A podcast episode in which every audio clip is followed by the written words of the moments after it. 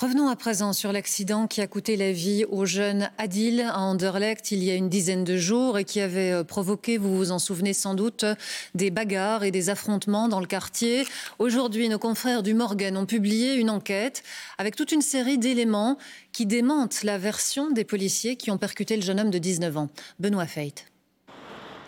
C'est ici, le long du quai de l'industrie à Anderlecht, qu'Adil a perdu la vie il y a dix jours en percutant un véhicule de police avec son scooter. Un accident violent intervenu au terme d'une course-poursuite alors que le jeune homme tentait de fuir un contrôle des forces de l'ordre. Plusieurs versions des faits ont circulé depuis lors. Et selon la police, il ne fait aucun doute que c'est bien le jeune homme qui est responsable de la collision mortelle.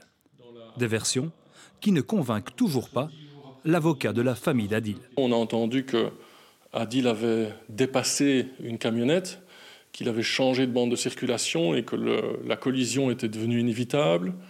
Puis il y a eu une seconde version en disant qu'il avait heurté la camionnette devant lui, qu'il avait été déporté, puis qu'il s'était retrouvé face à la voiture de police qui arrivait en sens inverse. Et puis, euh, on a entendu l'avocat dire que cette voiture de police ne roulait pas plus que du 20 ou du 30 km/h.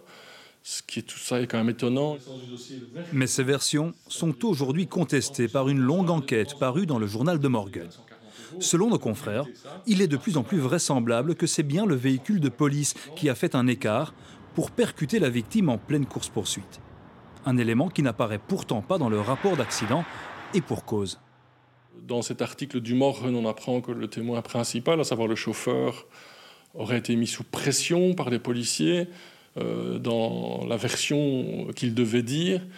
Si ça c'est vrai, c'est extrêmement grave que des policiers impliqués ou des policiers qui interrogent mettent un témoin sous pression. Du côté de la zone de police midi, pas de réaction pour l'instant. L'instruction suit son cours, nous dit-on. Quant à la famille d'Adil, elle le répète. Tout ce qu'elle souhaite, c'est qu'on fasse la lumière sur les causes réelles de l'accident.